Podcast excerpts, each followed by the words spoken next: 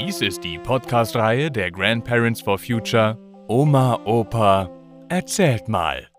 Geschichten für Kinder. Jeden Freitag erscheint hier eine andere spannende neue Folge. Und jetzt viel Spaß beim Zuhören.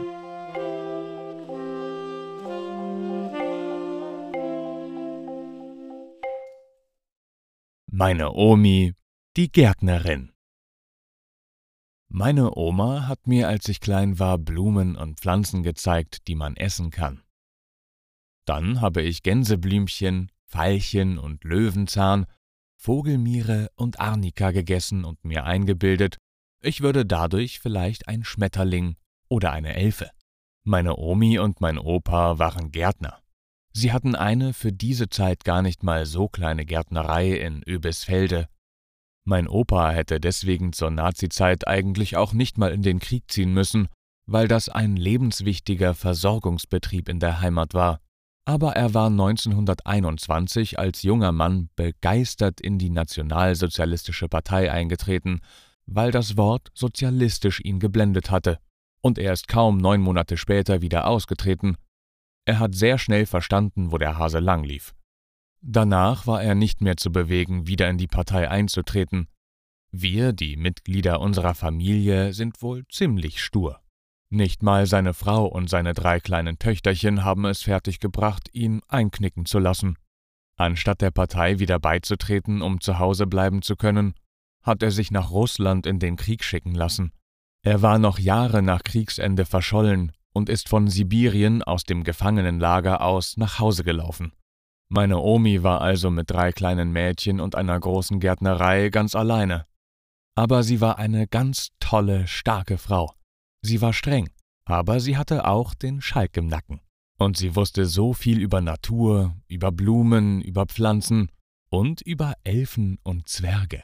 Also, ich glaube heute, dass sie vielleicht mit ihrem Wissen über Elfen und Zwerge ein bisschen geschwindelt hat Omi hat mir ganz viele Geschichten über die Blümchen und Kräuter, die wild auf den Wiesen wachsen, erzählt. Gänseblümchen kann man essen. Gänse essen sie nämlich auch. Gänseblümchen und Gänsewein, also Wasser, sind gut für uns, hat sie gesagt, weil Gänse unsere Freundinnen sind. Sie beschützen uns und die Häuser, in denen wir wohnen, so gut wie Hunde das tun. Einbeere hat sie mir auch gezeigt. Die darfst du niemals essen, hat sie gesagt. Denn auch wenn sie fast so appetitlich aussieht wie Heidelbeere, die ist giftig.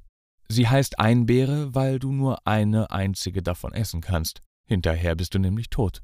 Ich denke heute, dass Omi bei allem Giftigen vorsichtshalber gleich mal, dann bist du tot gesagt hat.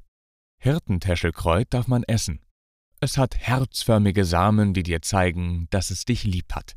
Löwenzahn, Brunnenkresse, Girsch, Knoblauchrauke, Veilchen und wilde Stiefmütterchen, Scharbockskraut vor der Blüte, Bärlauch, Arnika, Wiesenbocksbart und so weiter.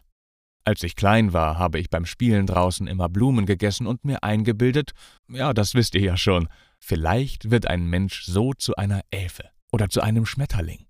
Meine Omi hat mir natürlich auch alle möglichen giftigen Sachen gezeigt, immer mit dem eventuell nicht ganz zutreffenden Hinweis, ja, nicht in den Mund, sonst bist du tot.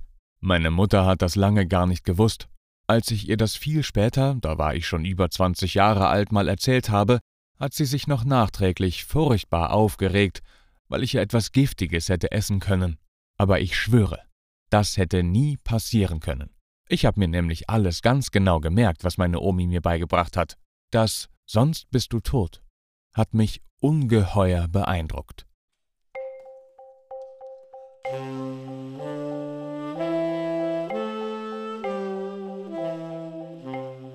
Das war meine Omi, die Gärtnerin. Gelesen von Matti Swieg.